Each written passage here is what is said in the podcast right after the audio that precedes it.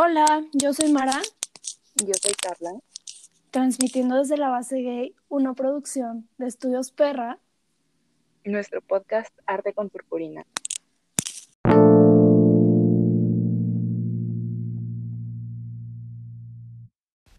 Hola, hola a todos, todos y todes. Bienvenidos a nuestro podcast Arte con Purpurina. Y hoy les traemos un programa súper especial porque es nuestro especial del Día de San Valentín, el Día del Amor y la Amistad.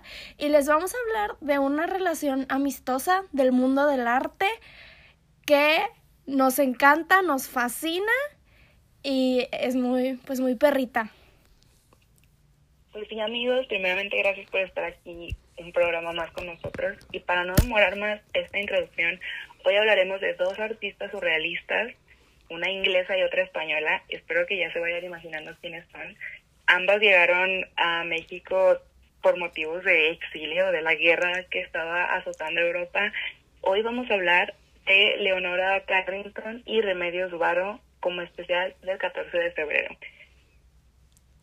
Y pues para introducirlos un poquito al tema y que fluya la conversación y el chismecito, les voy a leer un fragmento de una novela que escribieron como algunos dicen que fue en conjunto, se le atribuye a Leonora, cuando buscas el texto, se le atribuye a Leonora y pues al parecer es como un texto que escribió Leonora o está atribuido a ella, que se llama La corneta acústica.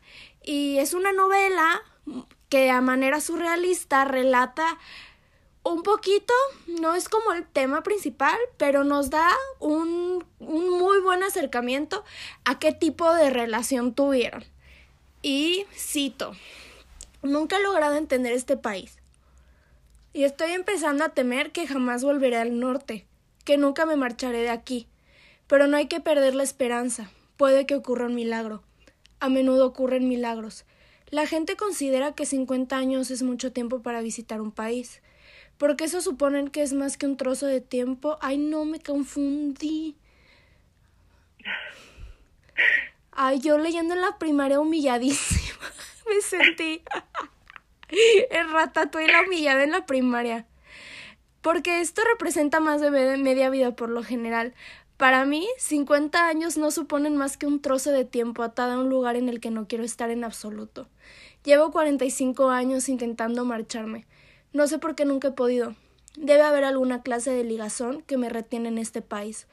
Alguna vez, mientras contemple feliz los renos, la nieve, los cerezos, los prados, o escuche el canto del zorzal, descubriré por qué he permanecido tanto tiempo aquí. ¿Cómo ves? Ahí te la Ay, dejo. Pues, pues mira, me dejó sin palabras. Pues mira, honestamente es una, como que un fragmento muy, muy fuerte, ¿no? Aparte, como que te llega de todas las maneras posibles. Siento que a veces uno no toma en cuenta todas las perspectivas y sobre todo de la persona de quien estamos hablando. Primero que nada porque pues la información está súper segmentada o no existe como que suficiente documentación de esto, pero después te encuentras, eh, pues en este caso que nos encontramos este, este librito, y entras como que a considerar todo lo que estaba pasando, ¿no? Siento que igual esto era como una manera más de conectar la relación que tenían nuestra preciosa Remedios y nuestra hermosísima Leonora Carrington. Siento que es una de las cosas, o sea, una entre el chingo de cosas que las unían, pero siento que esta es como que la más, digamos que la que más llega, ¿no? La que más, en lo personal, la que más saca de onda. ¿Tú qué opinas de esto? De, de la relación de remedios relacionada como que mediante esta cita. Yo, o sea, justo quiero retomar lo que dijiste de que es como algo que las une como muy profundamente. Y creo que sí, o sea, porque aunque no hayan estado como juntas en ese momento, tienen como, como, como que es un trauma que se comparte, ¿no? Ay, y eso nos, nos habla muchísimo de su obra. Porque, ay, bueno, eso, eso lo quiero retomar como después para discutirlo un poquito mejor. Pero algunos decían que Remedios y Carrington eran almas gemelas. Y yo creo que si no eran almas gemelas, o sea, no lo sé, no sé qué perspectiva tengo acerca de las almas gemelas, pero si no eran como almas gemelas, eran como una relación que yo creo que estaba como muy destinada a estar, diría yo, una relación kármica, porque, o sea, a mí me sorprende muchísimo que una era inglesa y la otra española, o sea, nacieron en lugares completamente diferentes que a su vez eran muy parecidos porque los, las dos nacieron como Leonora Carrington casi casi en la realeza inglesa y Remedios pues sí vivió como ay pues no sé como un ambiente pues no tan chido diría yo como muy quiero decir católico pero sé que esa no es la palabra y pues, ajá, o sea, como de lugares tan distintos, las dos se unieron. O sea, primero, las dos se tuvieron que casar con un pinche gato asqueroso para llegar a París, que es donde se conocen con los surrealistas, a las que solo dejan entrar porque ya sabemos que ningún movimiento se salva y todos son bien machistas. Entonces no, como que no querían tanto aceptar a las mujeres, pero al final terminaron aceptando a pues a ellas dos. Y tenían también como esta idea de que las aceptaban por ser musas y que por no sé qué, pero más que nada por sus relaciones sexoafectivas que tenían en ese momento. Y ya después de ahí, la vida las vuelve a separar y les dice como no, pues se tienen que ir a la guerra, o sea, ellas nunca planean como juntarse o verse de nuevo que yo, pues que yo sepa. Y aún así, las dos terminan en México. Y yo creo que son buenas amigas hasta que mueren, las dos, porque las dos también mueren en México. Claro, y se ve que como que la obra de ambas va creciendo a la par y por eso es, eh, por eso mismo es que es tan difícil diferenciarlas, pero eso más adelante, amigos. La relación como que estuvo súper marcada no solamente por el arte y el surrealismo, sino hasta por el exilio, que siento que es lo que lo que más resalta de todo esto. Ya comentabas que pues ellas se conocieron en París cuando entraron a este círculo surrealista, que para empezar entraron suena muy mal y suena muy feo, pero entraron por la influencia de la relación que tenían en aquel entonces, porque sí, ya lo comentó Mara, nada más las veían como musas, no las veían como como que como un elemento fuerte dentro del movimiento. Para ellos, pues ellas dos eran nada más musas y pues bueno, adelante porque eres eh, la pareja de Miami, entonces bienvenida. Entonces, sucede todo esto de la guerra, se exilian y pues me imagino que ni siquiera ellas pensaban reencontrarse acá. Y más que nada después de como que la transición tan traumática que tuvieron de estar en Europa a llegar a México, porque ya lo comentamos en el podcast de Remedios y en el de Leonora, que les hicimos uno por separado. Eh, Leonora, pues primero que nada sufrió como que un colapso, ¿no? O sea, la incluso la internaron, ya discutimos eso, vayan a escuchar ese otro podcast, amigos, porque ahí les decimos el chisme completito. Y después ella pues se tiene que casar eh, con un poeta mexicano que honestamente no recuerdo su nombre, pero es la única manera que encuentra. Se llama Chiqui. Me encantó su nombre, por eso me acuerdo. Porque aparte tengo una amiga a la que le decimos así. Y le dije, ay, qué fantasía, te llamas como el esposo de la Leonora. Sí, es toda una fantasía. Sí. Y pues es la única manera que tiene Leonora de básicamente de escapar, porque pues ya la iban a volver a encerrar, amigos, y esta vez más lejos. Por su parte, Remedios, pues escapa, a lo mejor no tuvo como que un suceso tan cabrón antes, porque creo que su, eh, como que el, lo que estuvo feo para ella fue el Inter en lo que llegaba de Europa hacia acá a México. Entonces, no sé, esta, esta relación me parece, como yo sí soy muy creyente de las almas gemelas, honestamente, y siento que ellas dos estaban como que, o sea, son almas gemelas, fueron y serán almas gemelas, porque como que no, no alcanzo a, como que a concebir alguna otra palabra para nombrar esta relación entre ambas, que empezó a florecer más cuando llegó aquí a México y a pesar de que pues no eran mexicanas, eh, México pues las vio, las vio crecer como artistas y aquí mismo murieron, entonces siento que eso era parte del destino, parte de ser almas gemelas, no sé, me encanta esta relación honestamente. Ay, igual a mí, se me hacen muy icónicas y muy bonitas, las quiero mucho. Pero algo que yo no sabía, que, ay, no sé, creo que igual nos debemos ir como en cronológico, o tú cómo ves. ¿Hablamos de, del lavado y del planchado o en cronológico? No, me parece bien empezar cronológicamente. Ok, perfecto.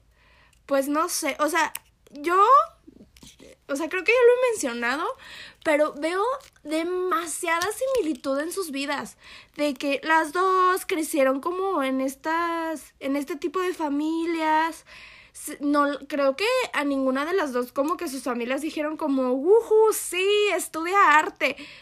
Creo que más a Remedios que a Leonora, porque su papá como que sí sí la alentaba un poquito como a la cultura y así. Y en el caso de Leonora creo que sí la mandaron a la chingada y se tuvo que ir a otro lado para estudiar. Pero ¿cómo? O sea, no sé, me sorprende mucho como esas similitudes que tuvieron en su vida que a la vez como que se vuelven explicatorias de por qué su trabajo es tan parecido. Porque, pues sí, ¿no? O sea, yo hasta estuve como un poquito viendo análisis de obras y así. Y de repente como que al, al, al, obviamente no las, como que las estás viendo cuando lees los análisis, pero pues te las imaginas o ya las conoces. Y de repente me pasaba que yo decía, ¿y esta quién la, quién la hizo? ¿Leonora o Remedios? Como que nada más no me acordaba. Sí, es que como que, por ejemplo, en el caso de los Remedios, que yo sepa, sí estuvo muy apoyada por su familia, más que nada por su papá. Leonora, pues desafortunadamente no, y esto lo vemos a lo largo de como que de su desarrollo como artista e incluso ella misma decía que pues estaba ocupada revelándose de su familia porque nunca contó como con ese apoyo como tal entonces la obra es tan parecida pero creo que hay elementos como que en los que les tienes que prestar muchísima atención para saber diferenciarlos y creo que todo creo que el elemento como que base para diferenciarla una de la otra es que mientras Leonora hacía una obra más biográfica, se pintaba a sí misma y como que con simbolismos de rebeldía, que era lo que anhelaba. Por otro lado, Remedios pintaba la influencia que tuvo pues la carrera que tenía su padre y aparte como que todo esto de las ciencias exactas, ¿no? Lo comentábamos en el podcast de Remedios, como que toda la física, la química, la alquimia, e incluso su papá era ingeniero, honestamente no sé eh, específicamente. En sistemas. Pero... No, no es cierto, no creo. No. no, creo, estoy inventando. Dije, qué cagado que fuera en sistemas. Era programador.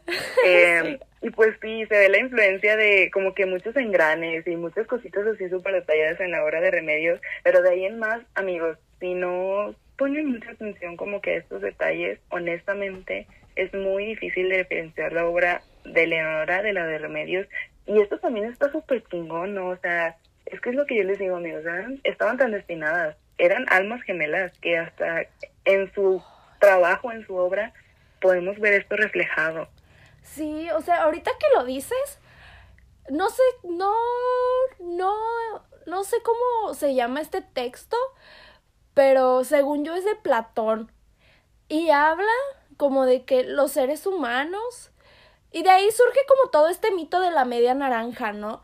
Y dice como los seres humanos éramos como personas, pero con dos cabezas, cuatro brazos, cuatro piernas. Y no sé qué pasó.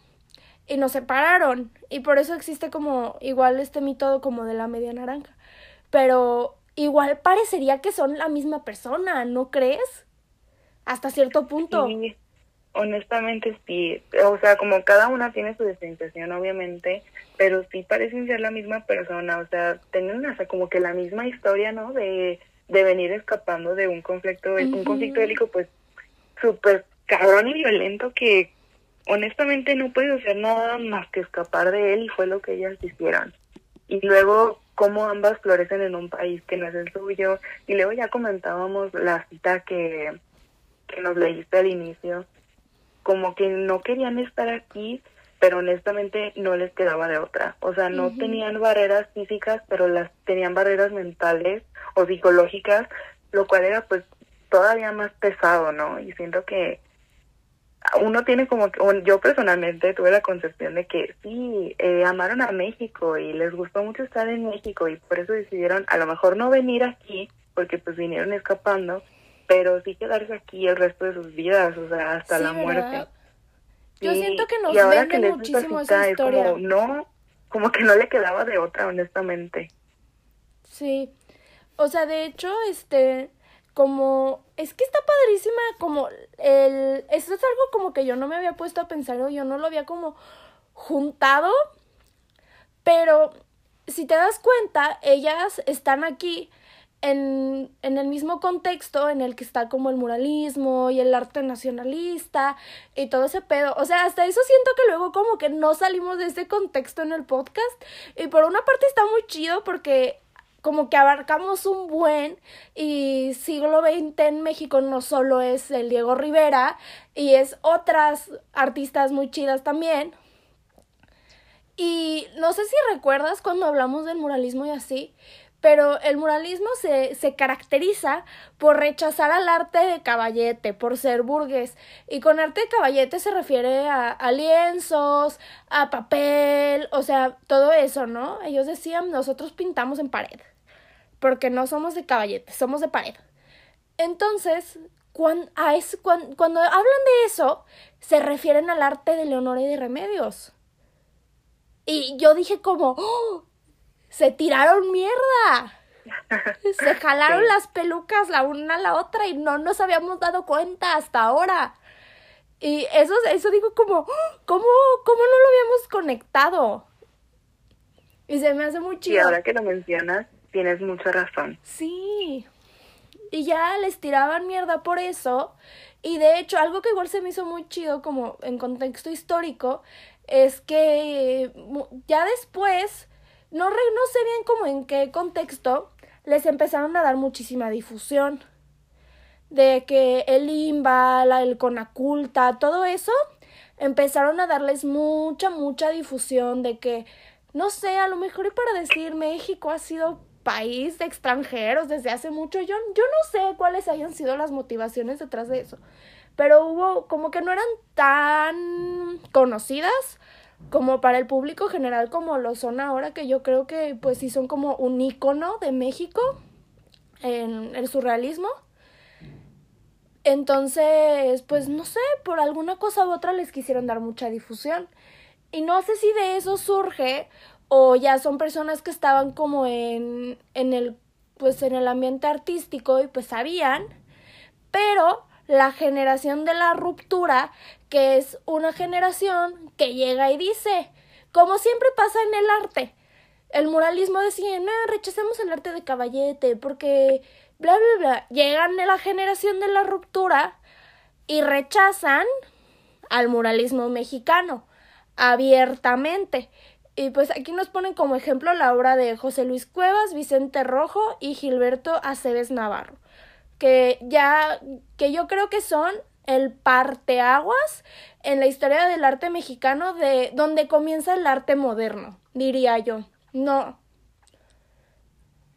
No sé, a lo mejor y como la mitad. Porque sí, eh, arte moderno sí es el muralismo, pero es arte como de la revolución. Ay, no sé. ¿Eso qué importa? Aquí estamos para echar chisme, no para hacer una línea del tiempo. Y siento que todo se debe a, ya me comentabas lo de la difusión y todo esto, creo que Remedios en particular, porque creo que la obra de Leonora sí fue un poquito más aceptada que la de Remedios, pero mm, su obra no fue como que muy bien recibida porque en México, ya lo mencionaste también, estaba como esta etapa super nacionalista, donde lo único que nos interesaba era ver el arte pues precisamente de nuestra historia y como que ver a, a nuestros exponentes. Ya, miren amigos, ya los hemos de tener hartos de tanto mencionar al Diego Rivera, al Siqueiros y al Orozco, pero es que creo que sí es importante resaltar, por ejemplo, a Leonora y a, a Remedios dentro de este movimiento en el que solo se tiene conocimiento de ellos tres, aparte de que pues son los más los máximos representantes, pero siento que hubo más aparte de todo esto. Y es que igual como que... recordarlos igual es como poner en contexto a pues a los que escuchan, ¿no? Sí, claro, y es importante que también entremos todos en contexto como para entender esto. Y yo sigo con la misma postura porque Sí, o sea, querían como que nosotros, arte de caballete, arte burgués, no, nosotros, mira, aquí encimita de mi pared. Pero recordemos que esto empezó como un evento, amigos, no como... O sea, yo lo sigo viendo así, honestamente yo sigo viendo el muralismo como un evento. En cambio, pues no sé, Leonora y Remedios pintaban honestamente lo que les salía de, o sea, lo que se les antojaba pintar, lo plasmaban donde se les antojaba, lo hacían. Y creo que eso es muy de destacarse, porque no está siendo visto como un proyecto, como una obligación. Y más que nada eso, dejen ustedes de que sea un proyecto. Estaba como que hecho para verse como una obligación en la que, ya lo mencionábamos igual en el podcast de Diego Rivera, como que tenían esa obligación de educar a las personas, ¿no? Como que era el único fin educar a las personas, cosa que en ese momento yo dije que estaba súper bien y creo que es algo que falta a día de hoy, como que educarnos más en lo artístico, pero creo que todo nació como con la idea de ser un evento y ya, o sea, realmente no fue como, güey, me interesa educar a la gente, lo voy a hacer. Y creo que eso es lo que como que para mí desacredita totalmente esta premisa de nosotros contra el arte burgués. Nosotros pintamos sobre esto, es como, pues felicidades, cabrón, pero lo estás haciendo más obligado que la chingada. Y aparte estamos hablando de corrientes totalmente distintas, ¿no? ¿Tú qué opinas? Sí, o sea, creo que, por ejemplo, lo que mencionas como más que nada de esta libertad que tenían a lo mejor y no tanta, porque recordemos que las dos pues sí fueron académicas. Ellas estudiaron arte y aparte estaban con los surrealistas. Entonces siento que sí tenía como maneras un poco tradicionalistas de hacer las cosas. Pintaban en papel, pintaban en lienzos, que pues es lo que se hace ahorita. Y pues igual, aunque creo que lo que hace como que su obra muy moderna y conceptual es este los temas que abordaban completamente. Pero yo creo que, por ejemplo, comparándola con Jan Polsky, este, Leonora y Remedios son pues muy piensan más como antes de tomar fotos. Porque sabemos que Jan Polsky, si no saben, vayan a escuchar el podcast. Eh, pues era, ella sí era de que, ay, qué bonito, fotrona. Sí, totalmente. Y creo que igual es algo que debemos de valorar completamente en la obra de Remedios y de Leonora. Porque también, aparte de hablarnos como de, pues de magia, alquimia, ocultismo, porque eran, pues, de, desde como, yo siento que eso se me hace súper padre, de que cómo retoman estas historias antiquísimas y les dan un toque personal, un toque íntimo, que siempre que, que fue lo que hicieron. Lo, lo que revoluciona la obra de ellas es que es una obra auto, autobiográfica, lo que decía Carla, un poco más de honora que remedios, pero las dos ilustran su realidad, su psique, que también es como algo muy, muy surrealista hasta cierto punto pero ellas lo llevan a lo, a lo sentimental. Y les voy a poner unos ejemplos de, pues, de obras. Y hay, un, hay dos obras que yo creo que describen la aceptación que tuvieron a, a México. Porque querramos o no, ya sabemos que a lo mejor y las dos no se, se querían ir muy, en lo, muy adentro y muy en el fondo. Pero pues obviamente es nuestro país, está bien bonito. Entonces, pues Sí. Y la primera es El mundo mágico de los mayas, de Leonora Carrington. Leonora Carrington hace, este es como, ah, mira, escucha. Hay justo otra cosa que quería mencionar es que habías dicho que la obra de Leonora tuvo como un poquito más de difusión porque y yo creo que fue por igual por sus conexiones, ¿eh? Porque debemos recordar que pues que su esposo era pues este como cónsul o algo muy extraño, pero era como pues burocrático aquí en México, entonces a lo mejor y por eso tuvo un poquito más de difusión la obra de Leonora en esos tiempos que la de Remedios. Y la de Remedios se llama Bordando el manto terrestre. Pero vamos a comenzar pues con esta de los mayas de Leonora Carrington. Porque como sabemos, a Leonora le encantaba pues leer y así. Y pues yo soy yucateca. Y la historia de los mayas, pues, pues me la sé, la verdad. Y los mayas tienen, de hecho son los mayas de Oaxaca, no son los mayas de, pues de Yucatán, de donde soy yo, los que escriben el Popol Vuh, que es el texto sagradísimo de, pues de los mayas. O bueno, creo que es como uno que, que aún se conserva y nos introduce a su cosmogonía y a todo eso. Y pues en este texto se habla como de dos gemelos. Ay, que si me sé sus nombres, creo que es Junapú e Ishbalanque. Y, ay, no les voy a contar todo el Popol pero el chiste es que me gustan esos gemelos porque se convierten en monos y son bien traviesos. Pero Leonora Pontu que lee todo eso, lo descubre y hasta eso se va a vivir a Yucatán un tiempo y vive con, con los indígenas y todo eso, pues que yo creo que en ese momento sí se conservaba a lo mejor un poquito más que ahora la cultura y la tradición y le enseñan pues los remedios, los rituales y ay, a mí eso se me hace muy fantástico, la verdad. Entonces ella toma esa inspiración que ya tenía y todo ese conocimiento y hace este tríptico, era como un tipo de mural desmontable. Por, bueno, lo que, lo que sucede con los murales desmontables es que son muy chidos porque si tú los quieres exponer en Rusia, en México, en donde tú quieras, pues lo montas y lo desmontas. Y está bien padre esta pintura. Tiene a Kukulkan, que es como el dios serpiente, creo que Kukulkan se llama la serpiente emplumada. Y es el dios de no sé qué, no me acuerdo.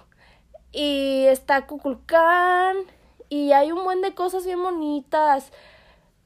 Y no sé, como que resume a la manera surrealista y a la manera Carrington la cosmogonía de los mayas. Y también habla mucho de, de como de la colonización. Eso también se me hace como un tema hasta muy, muy de estos tiempos, ¿no? Muy moderno. Decir como, este, tenían todo esto tan genial, increíble, Cuculcán y todo esto, pero también tenían esta parte que los colonizaron y pues también creo que es una obra que nos puede poner a reflexionar. Y la de Bordando el manto terrestre es parte de un de un tríptico, si no estoy si no estoy equivocada. Son tres obras y esta creo que es la primera o la central y esta es de Remedios Varo. En esta obra y creo que se me fue el gallo, perdón, en esta obra, este, pues podemos ver como a una señora, algo que igual caracteriza un buen Remedios Varo, son como estos hilitos de, de, de aura, diría yo, que siempre ponen sus obras y se me hacen muy padres. Y también, esta es completamente autobiográfica, porque está como, son dos hombres, que yo sepa, como dos figuras masculinas, con túnicas, leyendo una Biblia bueno, digo yo que es una Biblia, la verdad no sé qué es.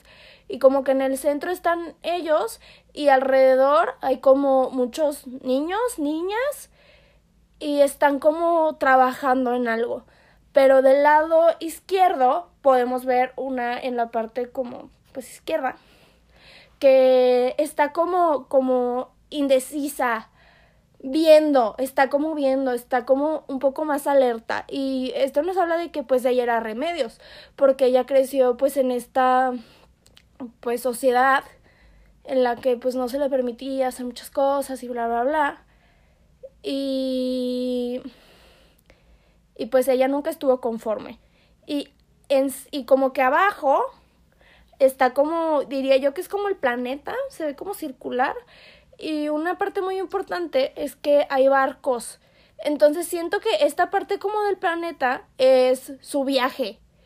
Entonces, como que en esta obra, básicamente Remedios nos resume toda su vida.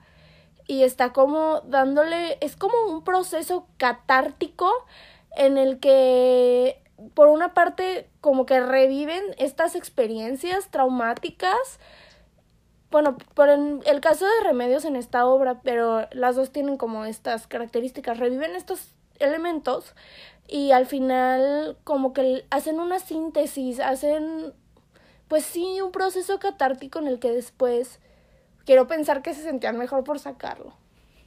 ¿Cómo es? Sí, es que es súper interesante ver como que es pequeñas diferencias en las obras de cada una, pero al mismo tiempo, después de este análisis que nos hiciste, siento que podemos ver que la obra de Leonora, a pesar de que es de las dos, como que súper autobiográfica, igual la de Remedios, pero siento que está hecha totalmente con metáforas, o siento que metáforas que tienes que esforzarte más en, pues sí, básicamente en descifrarlas, digamos. Creo que en cuanto a Leonora están más claras, por ejemplo, con la obra de El caballo del alba, ya lo comentábamos como que el caballo era totalmente el sueño de libertad que tenía Leonora. Aparte, obviamente, el caballo de juguete, vayan a escuchar ese podcast, amigos, para no, para que no se pierdan el chisme completo. Y aparte Pero para no andar repitiendo. sí, aparte. Entonces, para no repetirles tanto las cosas, la, la obra de Leonora era autobiográfica en cuanto a su deseo de libertad y siento que la de Remedios se dedicaba más a retratar su realidad partiendo de cuando tuvo que pues venir hacia México, ¿no? Y creo que queda muy claro después de ver esta obra de Bordando el Manto porque su, su viaje fue súper traumático. Igual vayan a escuchar ese podcast, amigos, para no repetirles todo. Pero fue súper dramático el, el proceso que tuvo que, por el que tuvo que pasar para huir de, de Europa. Y siento que aquí está como una referencia a eso, ¿no? O sea, igual siento que es también referencia a su creencia, no sé, tal vez, a como que todo este misticismo que ella siempre ponía en todas sus obras que la caracteriza tanto y al mismo tiempo lo conecta con un suceso real, digamos, pero no deja de estar como implícito en una obra surrealista, ¿no? Como que nos da, siento que a veces hasta nos dan como pistas y siento que algunas de ellas están súper claras y otras sí las tienes que ir conectando cosita con cosita para ir construyendo como que la percepción, la opinión que tú tienes del cuadro, una que sea, no sé, más acercada, más, pues sí, más acercada en cuanto a la intención que tenía la artista.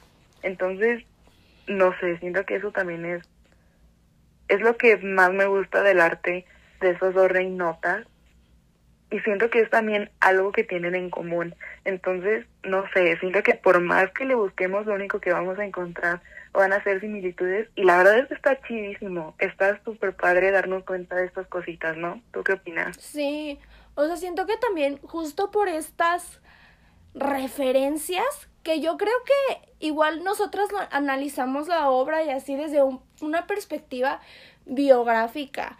Pero imagínate si conociéramos tanto como ellas de alquimia y magia y ocultismo el viajezote que nos daríamos viendo sus obras. O sea, imagínate. Sí, honestamente sí. Sí, o sea, y siento que creo que nunca estaremos como tan, tan...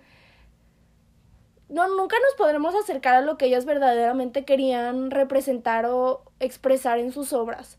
Y siento que, y justo por eso, pues era un arte para burgueses O sea, imagínate en pleno siglo XX queriendo entender esto sin ni siquiera tener ahí el PDF de biografía de Leonora Carrington.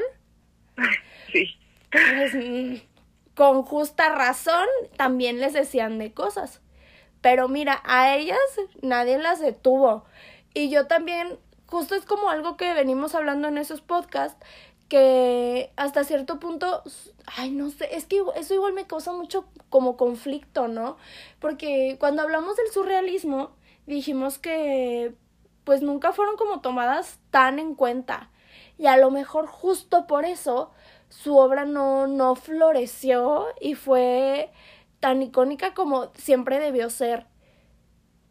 A lo mejor y no es como de, ay, el trauma las hizo mejores pintoras porque no, o sea, eso no, eso no es así, sino que al final es, ay no, bien romanticona yo, este apoyo entre mujeres, artistas, creadoras, amigas, almas gemelas, las hizo hacer todas estas obras tan bonitas.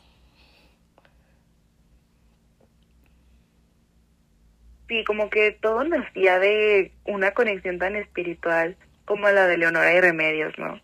Yo leí un fragmento en un, en un artículo de internet que les voy a dejar el link, amigos, porque, no sé, me encantó como la referencia que tiene hacia esta amistad. Pues la autora del blog dice que pues ella como que tenía sus amigas, ¿no? Y para platicar, para hablar de los niños que les gustaban, de las cosas que sucedían en la escuela, cosas así como muy generales, digamos, cosas que todos hacemos. Pero dice que ella siempre ha anhelado una amistad tan estrecha, tan fuerte como la que tuvieron estas dos mujeres. Y honestamente sí, siento que hacemos también, bueno, en lo, en lo personal veo mucha referencia de la amistad de Jan Polsky, de Poniatowska, con esta otra amistad, Leonora y, Remedios, porque cada una estaba muy en su pedo, digamos. Y siento que en este caso no tanto, porque pues ambas pertenecían como que al mismo movimiento, ambas pues estaban súper enfocadas en lo mismo, ¿no? En la pintura. Pero siento que ese acompañamiento, ese, lo que, o sea, todo lo que vivieron, a lo mejor por separado, pero que al final es básicamente lo mismo, fue como que un detonante súper importante en la carrera de ambas, que es algo pues muy, muy culero, ¿no? Y muy crudo, y tampoco deberíamos como que reducir la obra de, de Leonora ni de Remedios a, a que vivieron un trauma, pero sí podemos ver cómo fue algo súper influyente, o sea, tanto en su pintura como en los escritos como en las obras de teatro que escribieron en conjunto. Siento que se ve súper reflejado todo esto y no, no se tiene que dejar de lado, pero tampoco se tiene que centralizar tanto. Pero no sé, es súper admirable esta amistad. Honestamente, las amo donde quieran que estén. Diosito me las tenga en su santa gloria, pero es de admirarse una amistad así, como que tener este acompañamiento, tener la oportunidad de compartir algo como que tan no sé, o sea, siento que su vida parte de esto y poder compartirlo con alguien cuya vida igual parte de lo mismo es verdaderamente algo súper místico, súper de almas gemelas. Porque les digo, yo sí creo en esto y sí, creo que estas dos mujeres fueron almas gemelas. Ay, qué romántico está este podcast. Lo estoy amando. es por el especial, amigos. Para que se sientan muy en contexto van a ver nuestro increíble lado romanticón. Porque también queremos mucho a nuestras amigas. O sea, yo creo que igual por eso, de, bueno, yo, yo fui la de la idea, porque yo sabía que era una relación muy icónica. Y la verdad, cuando yo la leí, dije, novias. Pero pues no, vemos que no. Hasta donde sabemos eran heterosexuales las dos. Pero, pero que o sea, igual las amigas las queremos mucho y hay que disfrutarlas. Y pues llegan a México y hacen un buen de pues de obras conjuntas. A mí me gusta un buen eso, ¿no? Como esta capacidad que tenían de ay, no sé, justo como acompañarse en sus procesos a lo mejor ya hasta de duelo y poder juntarse a, hacer cosas chidas. Porque hasta cierto punto ellas nunca dejaron como de lado el surrealismo o lo, las técnicas surrealistas.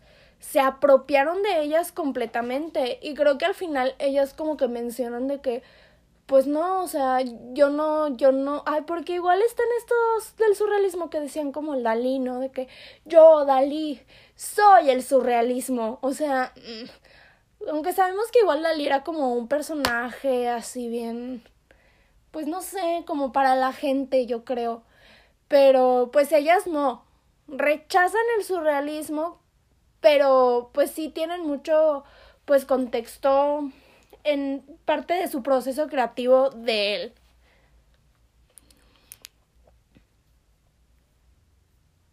Sí, aparte siento que, por ejemplo, en el caso de Dalí e incluso de Breton, ya también habíamos hablado, como que querían hacer el surrealismo muy centralizado en ellos mismos, ¿no?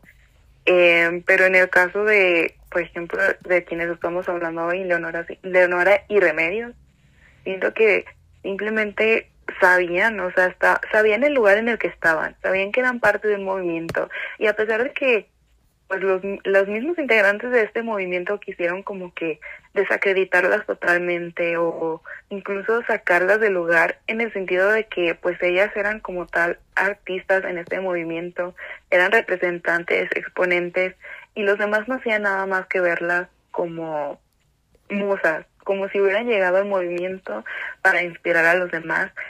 Y honestamente que hayan como que luchado contra esa percepción que les asignaron, o sea, que ellas llegaron obviamente con otro propósito a este movimiento, pero que se les haya asignado como que hasta una función, la como que nada más están inspirando a los demás, servir de musa para los demás.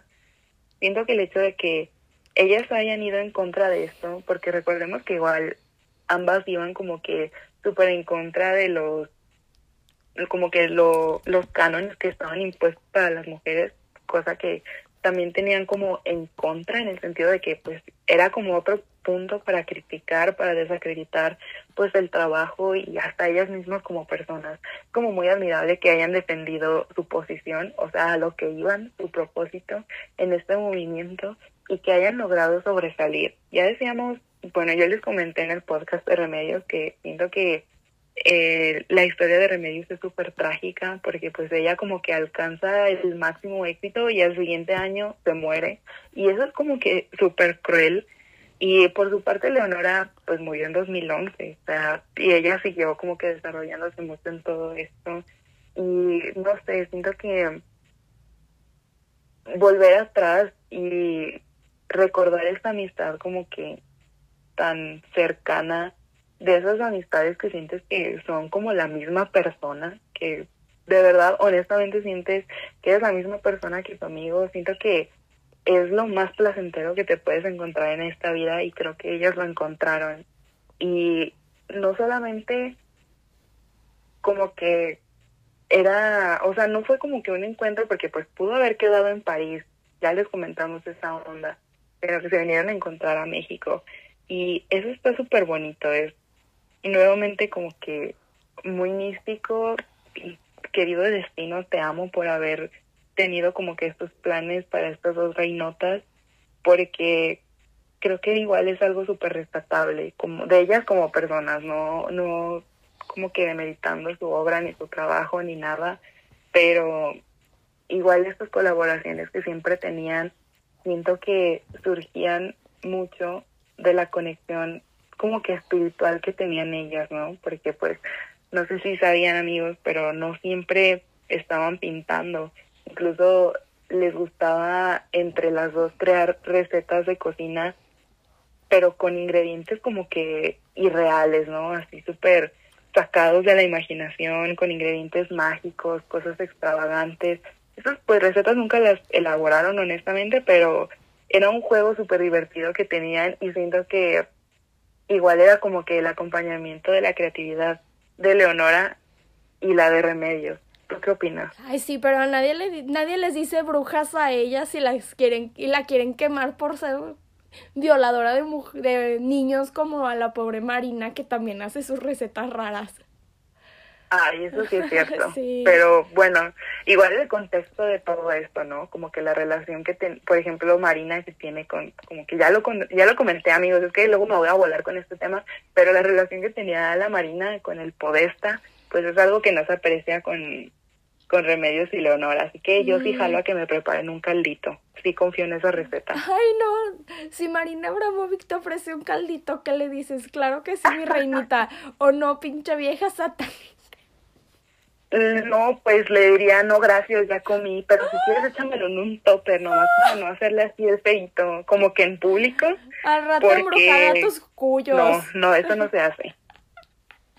Ay, no, yo, yo siento que, ay, no sé, es que siento que mucho tiene que ver con eso, ¿no? Como después, obviamente antes de lo de Leonora y así, no había sucedido el pánico satánico, o sea, la gente, yo creo que, quiero pensar que le valía verga como pues tu religión o si creías en Diosito o en el Satán. Entonces no había como esto de que ay, los satánicos son malvados. ¿Qué tal si Marina sí es satánica, pero es una satánica buena? No lo sé. no lo sé. Pero algo igual que quería retomar de lo que dijiste era que sí, algo que creo que a lo mejor y después, más como en su adultez, podemos ver, por lo menos lo que yo saco de la, la corneta acústica, es que se vieron muy, muy influenciadas por los pensamientos feministas de la época. Y más o menos les voy a dar como un, un como introducción a esta novela que se trata de una viejilla que se llama Marianne Leatherby y ella pues nada, pues es una viejita y vive con sus hijos y no sé qué. Entonces un día su amiga Carmella Velázquez, a.k.a. Remedios Varo y Marianes, pues Leonora, son como sus alter egos en novela, le regala una corneta acústica, que es pues como, pues como una corneta, ¿no? Y se supone que Leonora, bueno, Marianne, se la pone en su oído y puede escuchar como mejor, porque a lo mejor ella no escuchaba.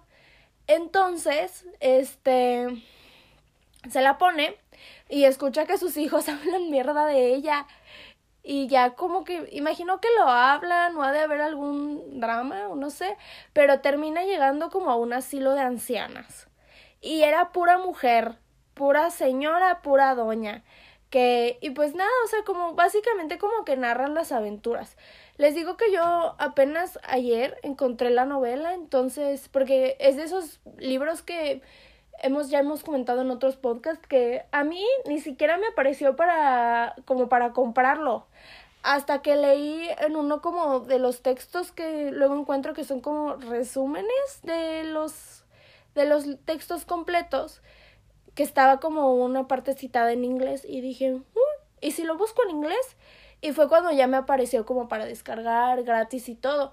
Pero pues obviamente no me dio tiempo de leerlo para el podcast.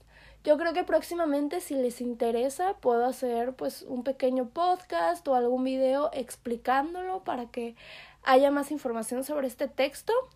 Pero según este texto, ellas este, en este libro sitúan la caída del, del patriarcado en el siglo XXI, que algo es algo que se me hace muy icónico, porque creo, hasta donde yo entiendo, la Mariana y la Carmella tiran el patriarcado en el siglo XXI.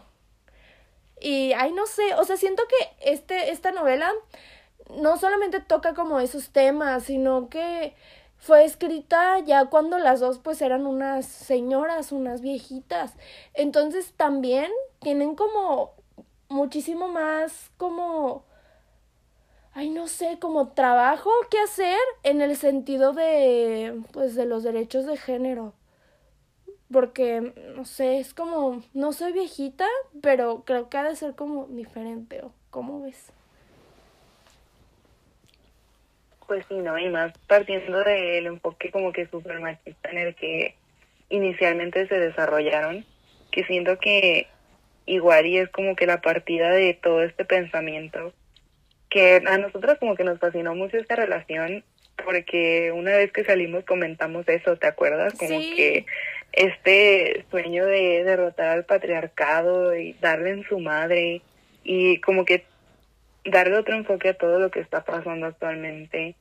Siento que no es nada más un sueño que tuvieron ellas dos, siento que es más un sueño en común, pero no sé, es que yo sigo aferradísima y voladísima con la relación como que tan espiritual, tan mística que tenían estas dos, que eran como que tan afín la una con la otra, que les surgía de la nada crear cosas así, o compartir ideales como que tan fuertes, digamos, tan claros, como para crear cosas que al final de cuentas pues son para el beneficio de todos, ¿no?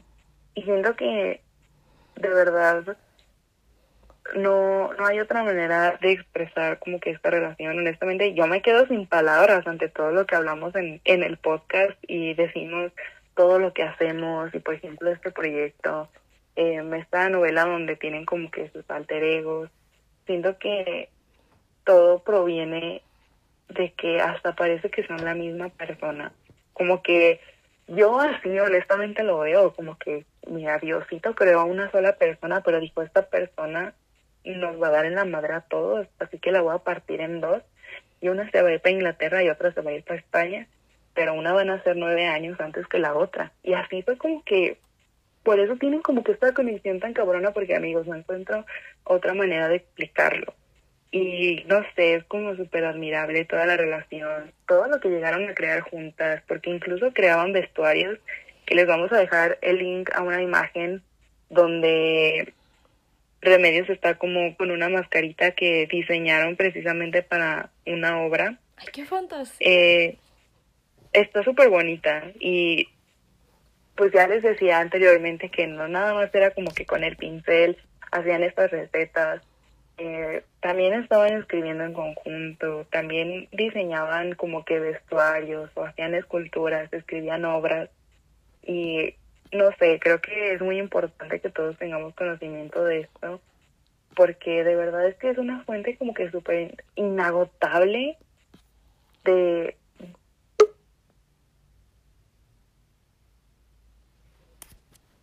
¿Mm? Pues sí, chicos y chiques, pues no olvidemos que pues que ellas sí trabajaron un buen en conjunto. O sea, creo que esto ya lo he mencionado antes, pero como que literalmente unieron fuerzas para apoyarse la una a la otra y, y no solo pintaron, que es como pues todo lo que conocemos básicamente, sino que también, ay no, hacían un buen de cosas ellas verdaderamente eran pues como pues artistas, vivían para el arte. O sea, a mí algo que siempre me apantalló mucho de, por ejemplo, de Leonora Carrington, yo la conocí por un, por, bueno, cuando ya como que me adentré más a ella, fue por un documental que vi en YouTube. Está en, pues en los show notes de el podcast de Leonora. Lo recomiendo muchísimo que pues igual como que citan mucho los textos de Leonora y yo dije, wow, qué fantasía. Yo no sabía que podías ser artista visual, o sea, pintar y así, y también escribir. Y pues es algo que vemos en la obra de las dos que no se quedaban como solo en una cosa y estancadísimas de que yo soy pintora, yo soy pintora, sino que hacían todo este tipo de cosas, que las recetas, que puestas en escena, que hay, quién sabe qué tanta cosa más hicieron seguro de todo. Y pues se me hace algo como igual muy rescatable, que reconozcamos como todas estas otras cosas que llegaron a hacer y pues también valorarlas por lo que son porque pues la mayoría son pues cosas muy chidas. A mí estas de las recetas, la verdad, y ni modo, me recuerdan mucho a la obra de Yoko Ono. A lo mejor y me van a llover retazos por decir esto porque sé que mucha gente como que odia a Yoko Ono. ¿Tú qué opinas de Yoko Ono? Pues no sé, mira, su obra se me hace muy rara, pero como tal odiarla, pues no, pero tampoco la amo ni la admiro, o sea, hay algunas de sus obras que están muy cool, pero como tal seguirla y conocerla así a profundidad, honestamente no. No, yo tampoco la conozco tanto, pero sé que tuvo unas, unas obras que son como, ay, es que les tengo que dar mucho contexto, pero hubo como un movimiento más moderno, contemporáneo, que era el Fluxus. Y de este movimiento, este, como que tomó mucha... Ah, no, este movimiento creó un tipo de arte que es como arte textual. Y ya, texto y palabras. Y entonces Yoko no es algo que pues como que retomó en su obra y tiene muchas obras que son como algún tipo como de poesía, de instrucciones, algo así. Y es básicamente lo que hicieron ellas. Y cuántos años antes ya existía y nadie les decía que eso no era arte. Pero, pues vemos. Deberíamos hablar de Yoko Ono, se me hace muy controversial. A lo mejor y si nos agarramos a, a golpes en ese. Mala, tus petitos raros aquí no, por favor. Oye, Como que tardé en entender qué me habías dicho. No, mira, no me eches la culpa, aquí respetamos. Está bien. No te preocupes. Me conoce. Sí, bien, esperen este podcast de Yocono y también esperen nuestros madrazos en audio. Eh, pero sí, no es como muy controversial, como que a comparación de las artistas que hemos tratado, que pues apenas va empezando este proyecto, obviamente no van tantos, pero a comparación de quienes hemos hablado, pues yo no es como muy controversial y más que nada siento que viene todo de la relación que tenía pues con John Lennon, ¿no? ¿Tú qué opinas? Ay, sí, allá vamos a hacer aquí la sección de Yoko Ono, pero siento que sí, de hecho el otro día estaba escuchando otro podcast que no lo voy a mencionar porque ese es muy conocido y seguramente ya lo conocen si están escuchando este. Aparte, ay sí, no vamos a dar publicidad gratis. Ay, sí. este, que muchos artistas, pues quieras o no, que igual a lo mejor es un tema que debemos tomar como en las fechorías de alguno, porque la mayoría son hombres. Y aquí hablamos de las fechorías de todos los artistas. Entonces, bueno, excluyendo a Yoko Ono, que como que usaron como todas estas técnicas de marketing y así para pues autopromoción. Y sí, o sea, creo que el podcast que escuché hablaba mucho como esta relación de la cultura popular con el arte y popular en el sentido de pues la cultura pop, no la cultura popular ya como regional. Entonces, que sí, o sea, hay artistas como Yoko Ono que tuvo que llegar a la cultura pop por medio de el John Lennon para pues para ser notada o ser reconocida por más gente. Entonces sí, creo que sí. Sí tiene mucho que ver, pero será algo que analizaremos a profundidad más tarde. Ahorita tienen nuestra como punto de vista desde lo más superficial posible que yo quiero pensar. Y pues está chido ver cómo cambiaremos de opinión o tal vez no. Y pues sí, o sea, creo eh, lo que quería rescatar como de esto es que Ay, no sé. Ay, es que eso igual se me hace súper interesante. Cómo el concepto de arte ha cambiado a través del tiempo. Y cómo ellas hacían ese tipo de cosas y la gente no les decía nada. Y llegan otras artistas como a casi básicamente hacer lo mismo y les dicen de cosas. Y aparte, pues yo ya les había comentado como que en algún programa anterior que sentía que el sentido bonito del arte era como que colectivo, pero a lo mejor no al momento de la creación, porque pues nosotros tenemos la oportunidad obviamente como que de tener un contacto tan cercano con algún artista y poder colaborar con él o con ella, pero siento que como que este es el, el ejemplo claro en el que no solo hablamos de colaboración a modo de hacer algo juntos, o sea, algo, digamos, una pintura o a lo mejor un collage o algo así que, que, ocupe, una intervención como, no sé, como física de ambas, siento que también está mucho la intervención eh, pues intelectual, ¿no? En, en las obras, las puestas en escena, en las novelas que llegaron a escribir. Y está muy cool eso, porque siento que nada más nos da una oportunidad más amplia de entrar como que a lo mismo de que el arte es muy colectivo, de que así como nosotros nos podemos estar haciendo ahorita nuestras opiniones, de estar dándole un sentido a la obra, a lo mejor ellas lo hicieron obviamente en el proceso creativo y así es como tenemos resultados finales pues tan satisfactorios, o sea, tan pues tan representativos, ¿no? De ellas mismas. Por ejemplo, estas esculturas que hicieron, las novelas que escribieron, siento que todo tiene ahí el, mero sentido, el mero significado de lo que es el arte, como en el sentido de que es muy muy colaborativo. ¿Tú qué opinas? Ay, no sé, es que yo antes no pensaba eso. O sea, como que no, pues el arte no es tan colaborativo. Pero como que siento que igual escucharte vez tras vez decirlo y obviamente pues dando un buen de ejemplos que yo digo como no, pues sí. Yo creo que sí. O sea, no sé, me has, me has hecho cambiar de opinión en esta relación de intercambio mutuo de opiniones. Y, ay, no sé, es que sí, o sea, porque tanto, tanto ellas construyeron una visión de lo que hicieron, como los historiadores que leímos y ahora nosotras generando una opinión acerca de todo esto que seguramente tiene muchísimos más elementos detrás y pues está es muy colectivo, está muy chido. Y pues ya para concluir, yo creo que no pudimos haber escogido mejor dupla, mejor pareja para este podcast porque la verdad nos quedó bien bonito, nos quedó bien padre y son muy icónicas. Y yo, yo creo que esta historia como de su increíble relación amistosa merece más difusión porque pues muchas veces las conocemos como por separado y sabemos que sí estaban como en el mismo contexto y a lo mejor eran amigas, quién sabe.